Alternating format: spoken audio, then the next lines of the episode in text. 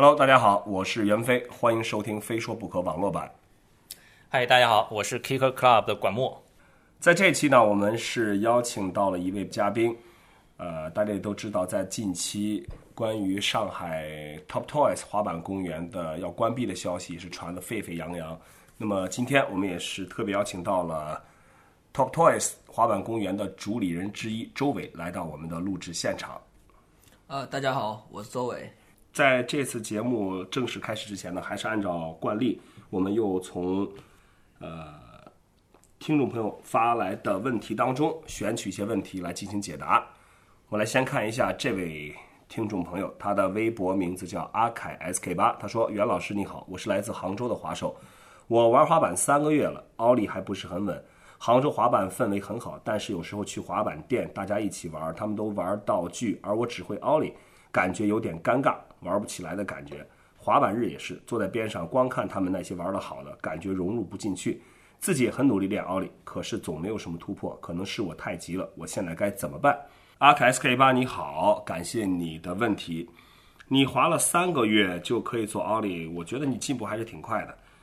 呃，说实话，我对滑板来说，其实在之前节目当中我也讲过，滑板并不是一个速成的一个运动。呃，即使你再有天分、再努力，要想差不多滑的有点水平，至少要两年的时间。所以你现在才刚玩滑板三个月，完全不用担心自己啊奥利不是很稳的问题，这是很正常的。呃，而且你说在滑板日的时候，你只能在边上看或怎么样？我感觉有滑得好的滑手在表演的时候，你们作为观众去看他们表演，这个很正常。呃，但是同时，我认为你还是应该在平时练习的时候多跟那些比自己滑得好的人在在一起多练习，而且不要不要去不好意思去问一些问题。呃，很多时候可能新滑手会觉得啊，我是菜鸟，我是新手，所以我很不好意思去跟那些玩的好的去请教也好，或者去跟他们一起滑也好。但是你可以想一下，任何一个滑手，他玩的再好，他都是从初级，从什么都不会开始，一步一步到现在的。所以我相信，呃，他们也都会理解你们这些滑板新手这种心情。只要你有什么不明白想请教的，我觉得你大可以去。向那些滑的比你好的人去请教，跟他们一起练习，这样的话进步会更快。所以没问题，你才三个月，我相信如果你保持这种热情，两年之后你应该会滑得不错。看一下这位微博听众朋友，他的名字叫蚂蚁轩，他说：“嘿，大元哥你好，请问你对滑板教学收费这种情况是怎么看待的？希望你在下期非说不可可以帮我解答。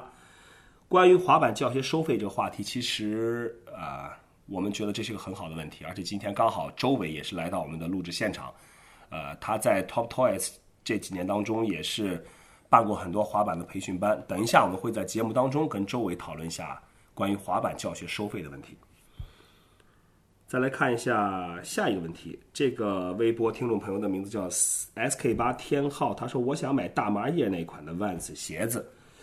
呃，请问哪里可以买到？你是指的在七月份这期 AV Classic 是吗？我知道你说的那款蓝色的，但是我想告诉你，那个不是大麻叶。其实我在第一次看到这个鞋款的时候，我也以为是大麻叶子，但其实它的图案你仔细看一下，是加州的一个著名的代表性植物棕榈树的叶子的图案。呃，我不知道是否设计师在设计的时候也是有意而为之，真的是乍一看还是蛮像。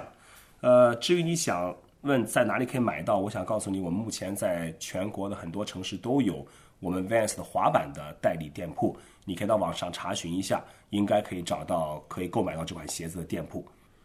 来看一下这位听众朋友，微博名字叫大琛子零七，他说：“袁总，上一期非说不可说到了软硬桥的问题，你是应该是指桥的转向垫的这个软硬对吧？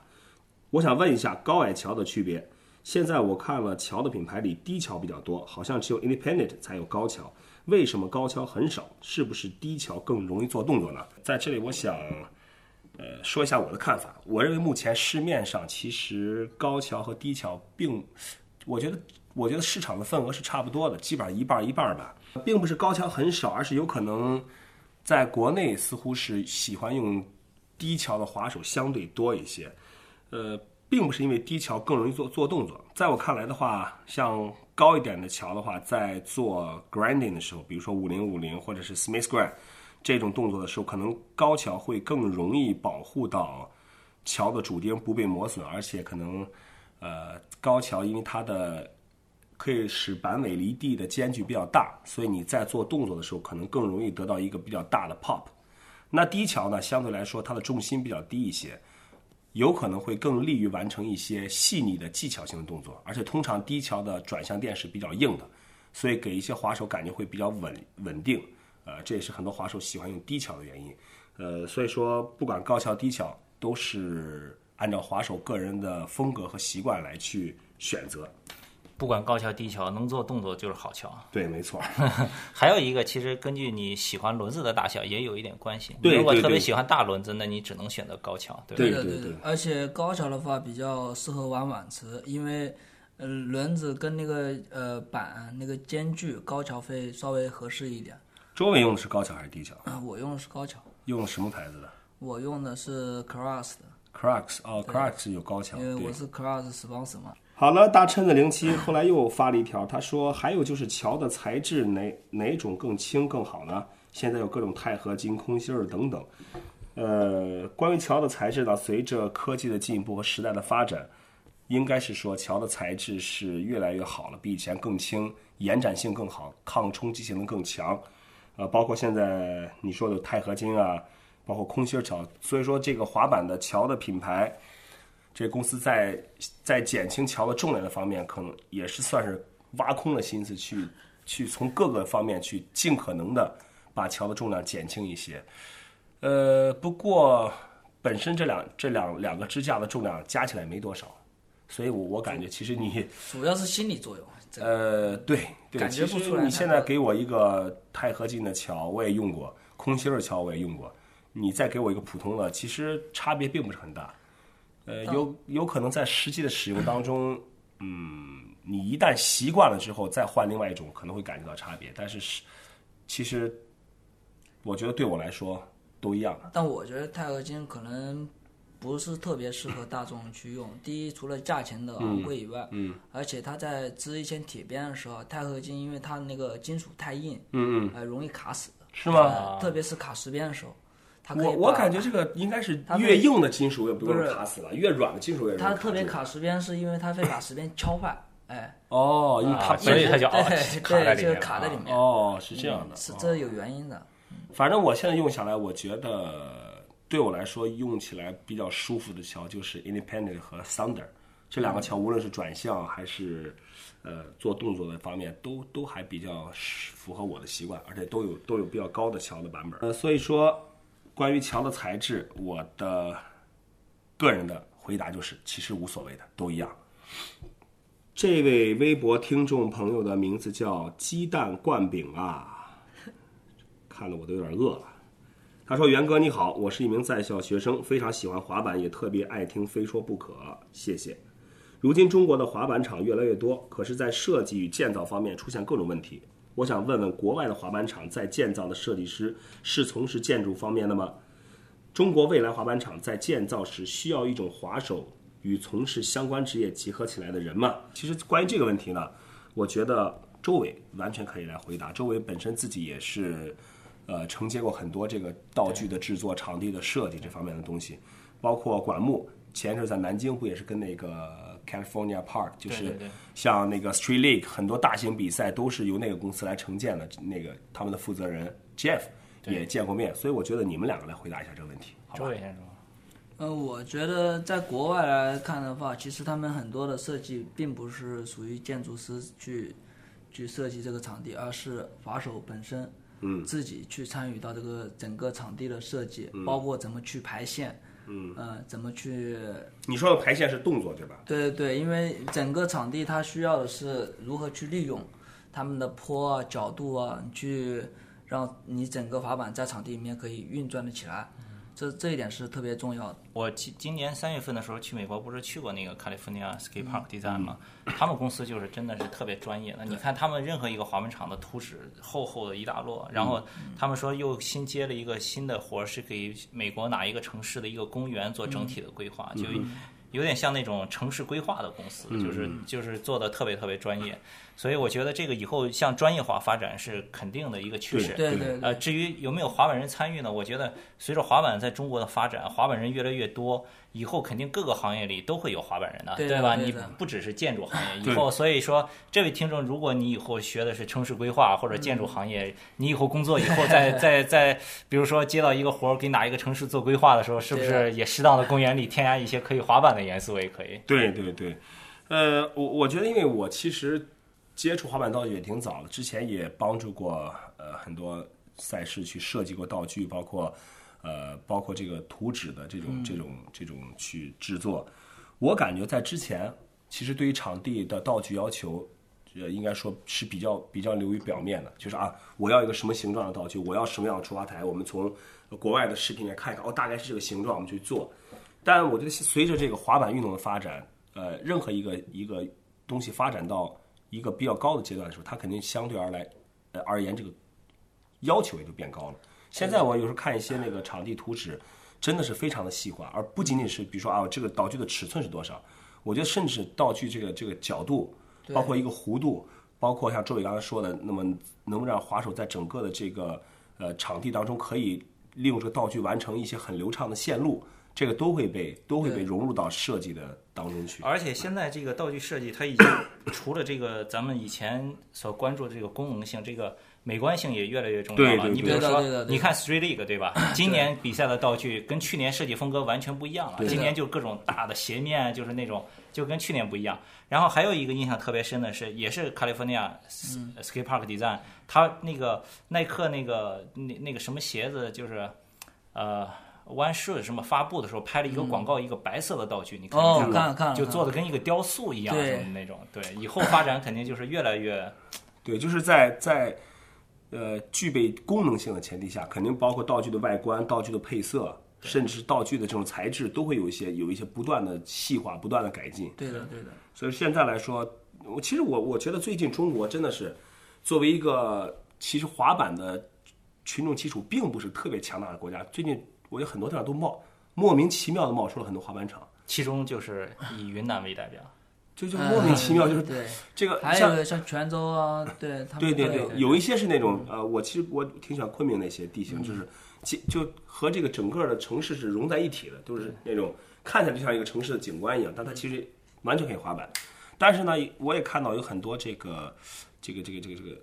很多地方就啪出来一个板场，啪出来一个板场，其实就像就像幼儿搭积木一样，特别落后、特别原始的设计。呃，我就感觉其实这种板场，如你你做出来真的是挺没有意义的。当然，对于那些没有接触过板场地区，它确实是有就比没有强，它有它的积极方面。但是说我们能不能既然花钱去做这个东西，对吧？呃，而且我觉得肯定也不会不会太便宜。我们为什么不在同样的这个这个这个这个成本基础上把板厂做得更好看一点，更好用一点，看，然后？更加有利用性。就这就个这就这就需要更多的滑板人渗透到各个行业当中去，大家都加油吧！大家就到各行业里面去卧底吧，好吧？就是肯定是在国外的滑板这个建筑行，呃，滑板厂的建设行业当中，肯定是有很多专业的人在做。那么在中国未来的板厂建设当中，其实也不是未来了，在现在的很多板场建设当中，我觉得还是需要滑板人去参与的，至少这个东西做出来是滑板人所能所喜欢的、所能用的用得上的，对吧？对而不是你就做了一个，就像坡就就像一个 copy 一个 copy 一个一个积木一样，对对，就是斜坡杆儿乐乐高拼一乐高拼一拼就一个板场就出来了。虽然也能用，但是真的是 我们为什么不把它做得更好一点，对吗？而且钱又花了，嗯，东西还用着不爽。对，好了，呃，谢谢鸡蛋灌饼啊，这位听众朋友的问题，让我们也说了不少啊。呃，看这位听众朋友，他的微博名字叫 DJR，他说：“袁哥，我想问问关于正规的滑板比赛项目的术语，大绝招、Game of Skate 什么的都知道，其他还有什么？尤其说一下什么是果酱赛，因为我看好多人把它理解成娱乐赛了。谢谢。呃，果酱赛的话，其实我们就叫 Skate Jam，对吧？对，这个比赛的形式其实是源自于几年之前在美国的比赛中兴起的一种比赛方式，因为在更早一些的时候，呃，我们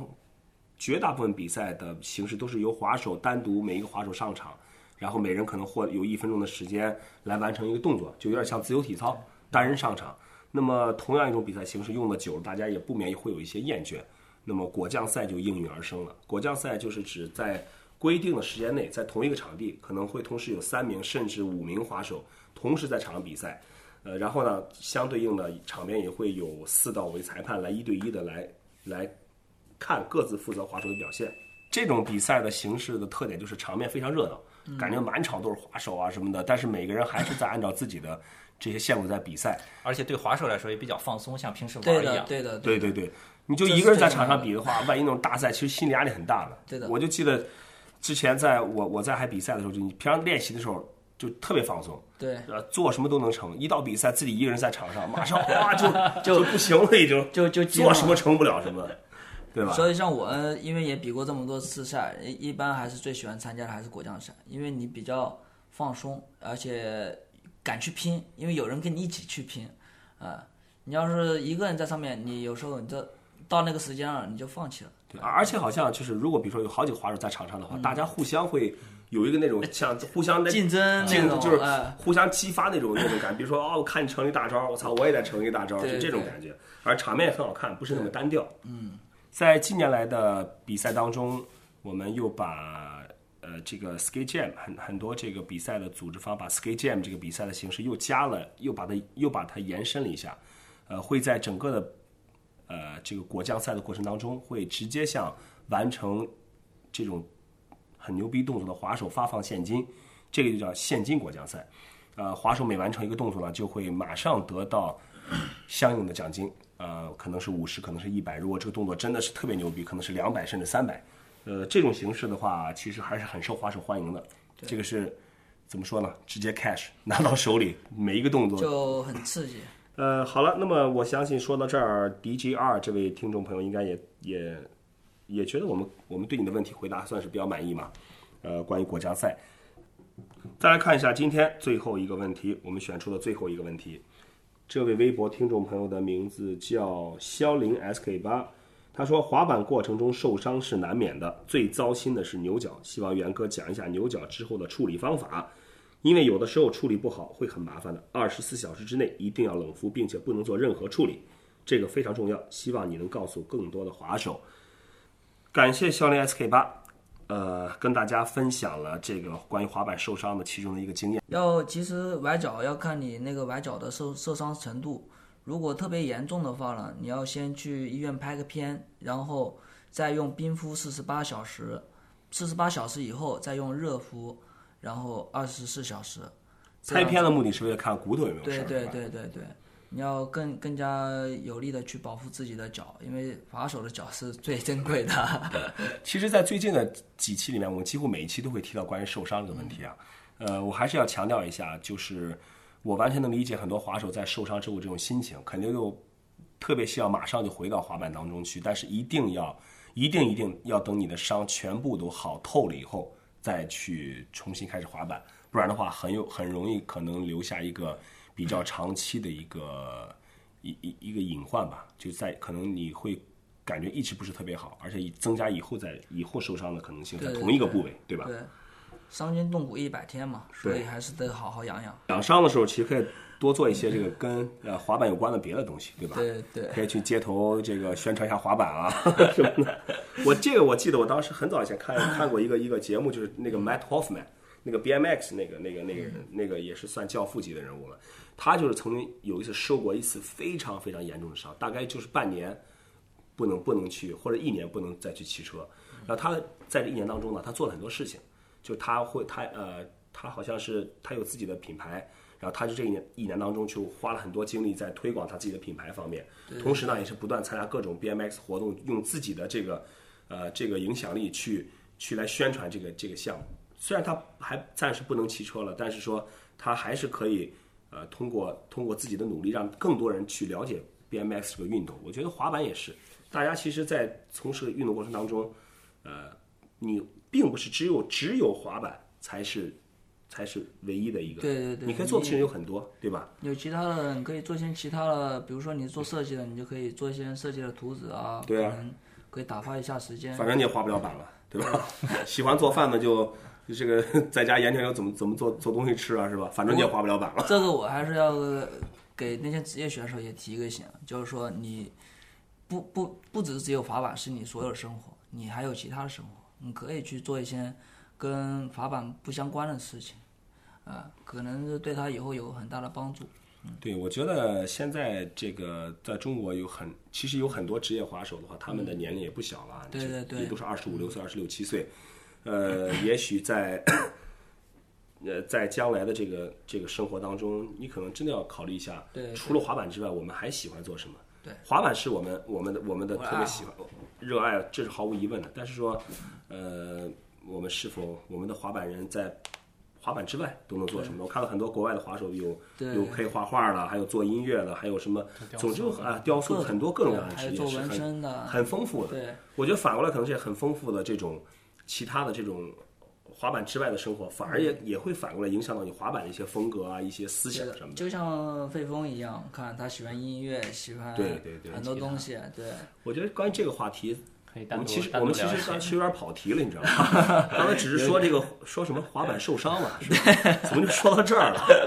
没问题，没关系，没关系。这个这个话题我觉得蛮有意思的，我们也许下一期可以或者再找一期我们专专门的来聊聊这个问题。可以可以好，吧好的，我们今天的回答提问就到这儿。我们同样会从今天这些呃提问的听众朋友当中抽出两位幸运听众，送出我们的礼品，好吧？OK，我们来正式的进入今天的话题，就是关于 Top Toys。最近呢，这个有一个新闻，可能很多人都看到了，说 Top Toys 马上要关掉了。这个新闻出来以后，我看也很多人发微信我说：“哎，怎么 Top Toys 要关了？”对我怎么说？我都我都不知道。我说这一个传的沸沸扬扬。然后呢，Kicker Club 呢，我我没有转这个新闻，我主要是觉得想要这个当面见到周伟，然后核实一下，看看到底究竟是怎么事情。对，因为毕竟周伟，一个是他也是 Top Toy 经营了几年了。呃，从一零年一直到五月份，四年了。其实 Top Toy 算是上海第一个比较正式的这种滑板人自己做，滑板人自己来经营、来运营的一个一个一个板厂。那周伟作为呃这个板厂的主理人之一，我我们现在就很想听听他对于对于这个传闻，就是关于 Top Toys 要要要要关闭的这个传闻，最近到底发生什么事情了？对，给大家来来来 聊一聊。可以可以，今天我过来也是给大家一个合理的一个说法啊，或者是不是来爆料的吗？哎，那你就当爆料吧。是这样的情况，就是说我我两个股东啊，阿杰和小鸡他们是主要的主理人，嗯，然后呢，就是他们两个现在目前正式已经就没有做呃这个板厂的经营了，还有店铺的。呃，小鸡，我记得他现在是是比较专注于做那个，是一个高高端的这个洋服定制，对吧？对对，公司就在公司边上然后呢，就阿杰嘛，然后大家都已经有了也成家了，然后像滑板这个一块，毕竟也是挺费时间的，挺费精力的，肯定要为了生活要去奔波一些事情。嗯。啊，也有自己的，现在也有自己的工作。嗯哼。啊，可能就两个人也抽不出身，然后他们俩就从这一块出来了。嗯。然后，但是 Top Toys 还是存在的。嗯哼。就是说，不是说这个呃板厂或它是这个公司。啊，公司是存在的，然后转型专专门去做活动啊，做什么的。首先一点，我阿杰、小鸡，嗯，不会因为利益的东西然后去分开，对，就是说我们还是在合作是的，只不过是呃，原来我是拿工资的，现在我们就是没有工资这一块的收入，嗯，但是有活动，就是说我们做活动啊之类的，我们会拿提成，然后也是合作合作式的去去做活动，嗯嗯，去做一些其他也就是说，这个等于现在是等于是 Top Toys 的这个这个这个经营模式或者经营这个经营这个管理层发生一个改变，呃，对对对，并不是因为你和小齐和阿杰你们三个人之间有什么问题啊导导致什么，对就是这这个没有分开。那这样的话还是还是蛮好的，也可能就是因为我看小鸡那个洋服定制那个现在生意做的也很不错啊。这阿杰好像你像你说也成家了，然后也要做很多事情来嗯来来来多赚一些钱来养家。呃，所以说从这个角度来看的话，你们三个人等于是呃各自都是找到了自己的方向，对对对然后去呃为了自己的这个个人目标去努力然，后一些东西去努力。然后，嗯、像我吧，因为滑板就是我所有的生活，那嗯我肯定会继续去把这一块去做的更好一点。嗯，呃，可能后续会有一些大的转变，包括也是把想把板厂啊、店啊全部慢慢的更加正规化。嗯，包括开始我们提到的教学呀、可能会把教学这一块主要抓起来。嗯嗯，Top Toys 做了四年多啊，在我的感觉当中，我对 Top Toys 有个什么感觉？就是，其实我，呃，Top Toys 其实也并不是很远，坐地铁原生体育馆下下来就是。对，但是我似乎我也去过去过挺多次 Top Toys 啊，我感觉每回去的时候那边都感觉不是特别多的人，就没有按理说，我觉得以 Top Toys 这个地理位置，以里面的这个设施，包括便利程度，应该是有很多人愿意去那儿去练习滑板，有大场地也有小场地，对吧？街市什么游池都有。呃，但是你似乎这个 Top Toys 始终处在一个这个不温不火的一个状态当中。周威，你觉得这是为什么？呃，这一个问题那就比较深刻了。你像第一，它的地理环境位置啊是特别优优质的，对，很方便。呃它主要就是说我们的道具第嗯一太大，就是说里面的板场基本上利用性很小，嗯，道具太大了，很多新手啊都玩不来，包括一些职业选手可能在这个场地都玩不转，更更不要说。可是我看那个你们那那边滑板店门口那个那个场地，不是也是有很多这种小道具嘛，对吧？然后你说它地方就这么大，然后来人太多，啊，施展不开。嗯、你一般像我们那边周一到周四是人人流量是比较少的。嗯。然后周五、周六、周天这三天是人是爆满。嗯嗯呃，所有的滑手会聚集到这里一起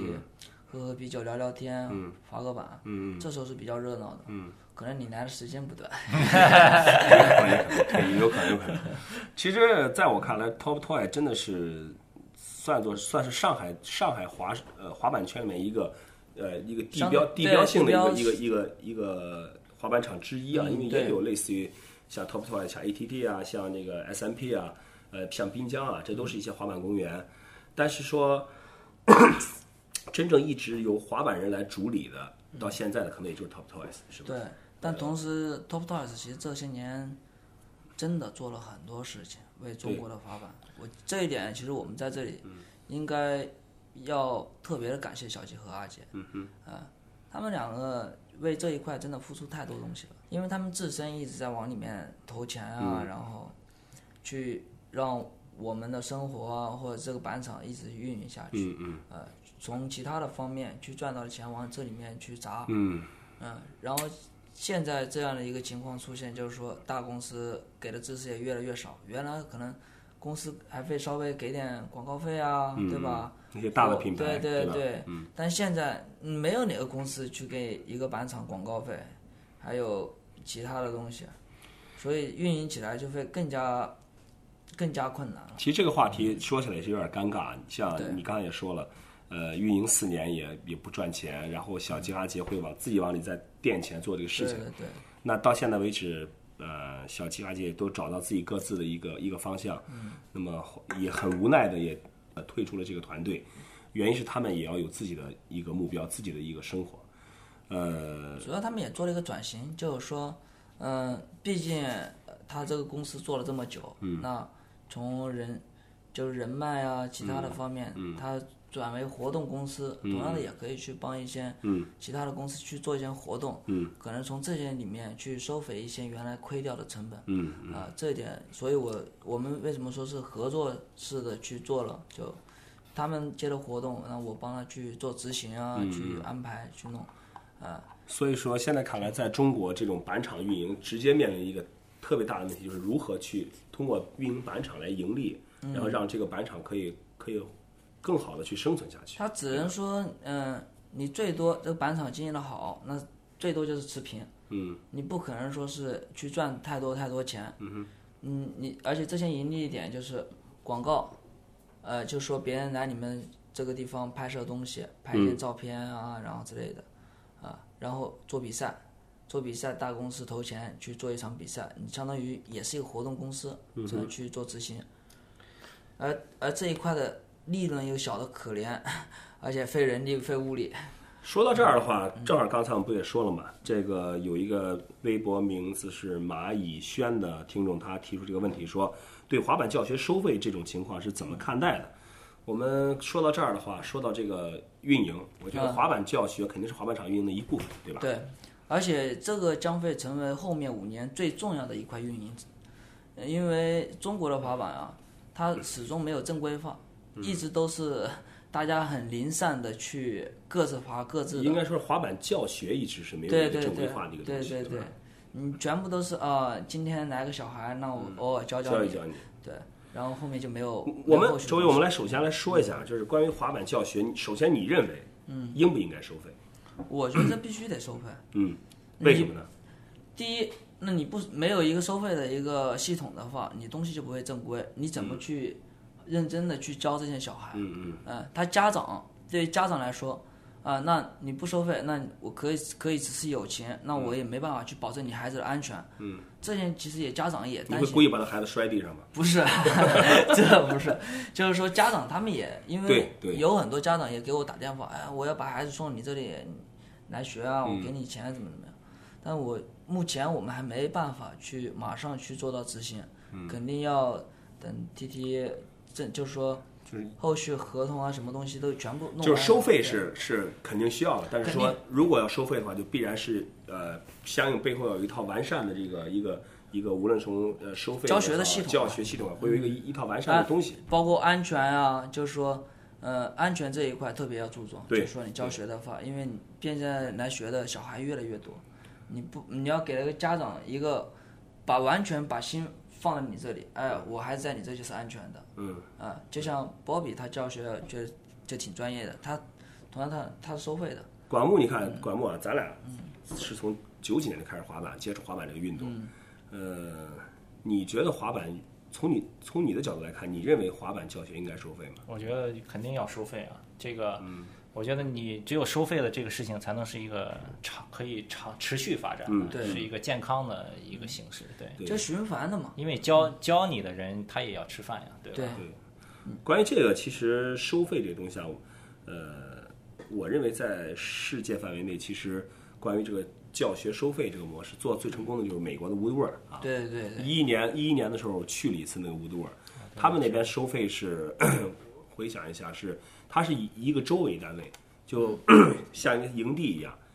孩子去哪儿，家长把孩子送哪儿，就放那儿一个星期，一个星期的费用大概是一千美金，哇，一千美一个星期。其实一个学生吗？吃住玩儿，呃，他这一千美金包括住宿，包括使用场地内所有的道具，嗯，呃，包括一日三餐，就是在食堂，他们有食堂嘛，那是一日三餐，呃，一千美金。其实对美国家庭来说，一个礼拜消费一千美金不不算很便宜也。你看他做他这边是一个营地的话，他可以做成一个月一个礼拜收费一千美金，而且这个收费标准的话，他那么大一个营地，他每个每在他一年当中运营的时营业时间内，他每个星期都是人都是满满的，哇，就每个星期都有人在排队在。如果你这个星期满了，你就要等到下个星期，是这样的。而且好像据我了解，乌多尔在宾夕法尼亚那个，它每年好像只开三个月，在夏季开三个月，这三个月的运营收入就足以来保证它一年的这个这个开支，或者包括还有利润什么的。所以我我我们来想一下的话，这样看来的话，其实。呃，而且很多孩子在这边，他也是得到了很多快乐，学到了很多东西。这样看来的话，其实收费还是对推动这个运动发展是有很大的帮助的。有太大帮助对吧。你要保，比如说你去做暑假夏令营，暑假，呃，带着孩子可以说不一定是固定一个场地，你可以带他去郊区郊游啊，这弄弄 barbecue 啊，这样感受一下其他就是另外一种生活。对，或者说，其实把这个问题在从另一个角度来看，其实我们讨论的不是收费和不收费，而是这个教学正规不正规，对的，吧？对的。因为现在你比如说袁飞，咱们俩都是都是有小孩，对吧？作为一个父亲的角度，你如果想把你的小孩送去一个地方学习滑板的话，对吧？如果有一个地方说我这里不交钱，你你拿送到我这里来来学吧。但另一个地方呢，说我这里的课程是怎么安排的，我这里是是是会给你提供什么样的这个教学的课程很正规，但是我这里收费标准什么样，你会选择哪一个，对吧？对对，其实这从从父母角度肯定是愿意选择收费的，这样他心里更放心，而且你这有一一套东西摆在他面前，他可以看到实际的东西。对，其实收取的这个费用，也也也就是为整个这个这个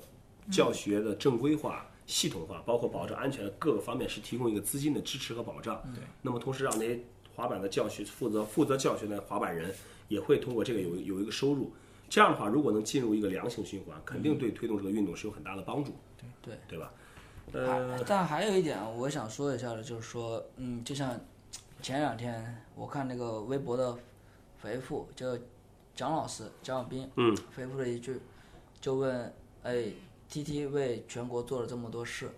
那又反问一下大家，你们为 T T 又做了什么？这句话我得我得回复一句，就是说，嗯嗯，在这个经营过程当中呢，就是说我也遇到了特别多的问题，我自己也在反复问自己，是我们可能有些地方做的不足或怎样，但是在经营的情况下，所有的板友都只是有活动来了，嗯哼，嗯，来参加活动，来吃来喝来玩，但是来板店当地的板店来消费的、没有，全部都在网上消费。嗯。这样的话，其实造成了为什么我原来写了一篇文章，叫所有当地的板友要去支持你当地的滑板店，，support your local，对对吧？只有。他对，只有他们才会帮你们去做一搞些事情对，如果他们全全倒闭了，你们哪来的滑板活动？对，嗯，以后滑板只会是一个退步。所以我说这一块就是希望全国的板友啊，你们也换换一个角度去思考一下，啊，是否选择网络购物，或者说还是多给一点当地板店的一些支持？我觉得这特别重要。这个商业的环境其实一直是在不断变化的。对，呃，我们也不能一味的就是去抱怨说，啊、我啊就我就被网网店冲击了，我我就被我就是感觉你们都都是呃去网上买，其实不是，呃，我是我是这个意思，就是说、这种情况肯定是实际存在的。对，但是我们为什么不去想办法去适应这个商业环境，对吧？呃，在中国呢，我觉得呃网购这种电商其实是被一比较比较错误的去去利用了。在我看来的话，电商和网购它其实只是给你提供了多一个购买的渠道，对，呃，让你让你购买更加方便，让你的购买选择更加多。嗯，但是中国可能就被打上了一个一个恶性砸价竞争恶性对砸价一个标签儿，对吧？感觉是在网上你看东西同时要看谁最便宜，对我就买，大家都拼命的压低价格、降低利润来进行恶性竞争。对的，而且压到所有的滑板店，至最后都没有利润了。我相信，如果在如果网上东西的这个产品的价格和滑板实体店价格基本是保持一个平衡的话，那么我认为其实。呃，大家可以选择在网上买，也可以选择到你店里买，这是很公平的。但现在网店的网店就是很多时候价格就是低低到离谱，对吧？一块板而且赚十块钱，而且而且根本停不下来。我觉得就是所以在这种情况下，我觉得作为实体店的生存，还一个是真的是需要所有滑手的理解和支持，大家要理解到这个实体店生存的这种这种不容易，因为我还是再说那句话，真正为当地滑板做实事的，只有实体店可以做。我从来没有看到哪个网店去去搞一个滑板比赛，搞一个滑板日的活动，都是实体店在做。呃，当然我我我也我也完全理解周围的心情，有很多每次活动会来很多滑手，但是至少有一一半儿甚至更多的滑手，平时根本不在你店里消费，一到有这个活动有免费礼品拿的时候，有免费的吃喝、免费的这种玩儿的时候，哇，都出现了。出现完了之后，哎，享享受完了实体店所做出的这种这种努力，就给大家大家提供了一个这么好的平台机会，呃，搞了一个活很开心的滑板的活动之后，哎，我啪走了，我还是去网上去买买便宜的东西，呃，还是怎么怎么，我就在等下一次有什么，好像是我我我也听到过很多板店跟我讲，就说就是有这么一些人滑手，就是一到呃逢活动必来，对 买东西从来不出现啊。对，呃，我我们我们也并不是说，嗯、人买东西当然是希望尽可能的少花钱，买到同样的价格，大家都尽可能去少花一些钱。但有时候我觉得你要看到一个东西的无形的价值，对无形的价，像周伟说的，如果大家都去网上买，不需要滑板店了，对，那谁你买了滑板之后，谁谁来组织这些活动？谁来做这种这种这种滑板的这种这种聚会推广？谁来去做？还是要靠实体店做。在这里，我还是想跟所有滑手在听这个节目的滑手，我还是想衷心的跟你们说一句，呃，尽可能的，尽可能的，只要你的条件允许，还是尽可能去支持当地的实体板店吧，因为只有他们才是真正在推动滑板的前沿当中起到一个冲锋陷阵作用的人。对对对，如果我们的我们的这些这些这些斗士们，这些奋斗在滑板店一线的斗士们，全部都牺牲了，那你觉得你们以后，你们以后的城市当中，滑板气氛会是个怎么样一个情况，对吧？对。呃，所以咱们从滑 滑板教学的收费又又说回到这个支持实体板店啊。当然，我认为在这方面，实体板店也应该是多想一些东西，就是呃吸引吸引大家来到自己店里来来，对对对，对，从这个品这个店铺的文化建立到让大家让大家感受到，就说呃，在你店买买东西的时候，不仅是能买到东西，还能学到很很多滑板的这种知识啊，或者感受滑板的氛围，那他们呃感觉是在实体店和网店购物是完全两种不同的消费体验。我这个还是还是要你实体店也要从这个角度去多反思自己的、自己的一个经营模式，是吧？对的对的。我还想问周围一下，刚才你那个 Top Toys 一开始进矿那个说了那么多，那 Top Toys 接下来到底会是怎么样？会去会留会如何发展？嗯，接什下来么计划？接下来我们打算就是说，首先一点，先把场地翻新再说。哦，Top Toys 要翻新了。对，呃，翻新是不是就可以，也就是意味着 Top Toys 不会关闭？呃，这个不，因为如果说真的我们不做，那对中国的滑板影响太大了。因为连 Top Toys 最早做滑板厂的都做不下去，那其他城市的板场怎么发展？对吧？那本来就起到一个带头作用，肯定，所以我们必须得把它做下去。翻新之后，然后就像我开始说的，把所有的精力放在教学这一块，嗯，然后让更多的人就说发展更多的一些小朋友啊，有潜质的，嗯，因为现在中国缺乏法手，缺乏新面孔对，对对，所以那你觉得你在比如说你这个场地的你，包括你的滑板店、你的 Top Top 滑板场，你在以后会有些什么动作来吸引更多的人去你那儿滑板，去你去你的滑板店去消费，买东西，买买滑板也好，买衣服也好，买鞋也好，你有没有什么大概的计划？呃，目前怎么说，先把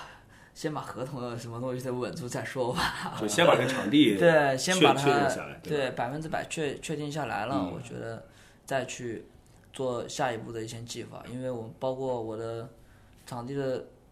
都在考虑要不要更名啊之类的，嗯嗯，然后还有店铺扩大，嗯然后重新装修，涉及到很多事情。所以这些事情你觉得大约什么时候能有一个确定的消息了？到时候？嗯，应该一到两个月，因为场地装修需要挺长时间的。对，好。但目前我们还在经营，就是说我那个人那那场地你刚才说要有一些重新装修，会会有哪一些道具上会有大的变动吗？呃，不是道具变动，我觉得现在是道具的颜色肯定是要翻新的，因为毕竟用了这么多年，然后上面都是锈迹斑斑了，嗯啊，然后所以要有一个新的面孔出现嘛。然后地面可能也想着，因为那个地面之所以来 TT 玩的人很少，也也跟地面有关。对它那个里面的场地地面滑起来真的很不舒服。对对对，想把它抛光一下，然后做的舒服一点。嗯。呃，然后后面那个场地的可能要加一些新的道具，然后放在里面。哦。就做一个大的改变。对好，一两个月的时间，那我们就等你的好消息吧。周对，但至少我们现在可以比较高兴的知道，Top Toys 应该有很大的可能性还是会继续的运营下去。对的，吧？对的。呃，在这里也希望听众朋友可以听到这个好消息，就是呃，我们 Top Toys 其实只是现在有有了一个算是人事结构的一个变动。对的，对的。呃，但是 Top Toy 这个板厂还会继续存在，周围也会努力的让这个板厂变得更加的完善，变得更加的适合滑板。所以在这儿我们也要感谢周伟，也要感谢小鸡还有阿杰，在这四年当中，他们三个人为 Top Toys 做做出的所有的努力。我们也祝愿周伟能在今后在独立运营 Top Toys 板场的这个过程当中，可以把这个滑板场变得更好，让更多滑板人有一个滑板的地方可以去，有一个聚会的地方可以大家在一起交流，好吧？好，在现阶段呢，大家依然可以去 Top Toys 滑板、去 chill、去交流都没有问题。对，也这期也非常感谢周伟来做客啊，给我们这个详细的讲了讲 Top Toys 到底是呃接下来会发生一些什么样的事情。呃，也非常感谢大家持续的关注我们的非说不可滑板广播，希望大家也多多关注我们的 Kick Club 滑板网站。好了，我们这一期的节目就到这里，感谢大家的收听，我是袁飞，非说不可，咱们下期再见。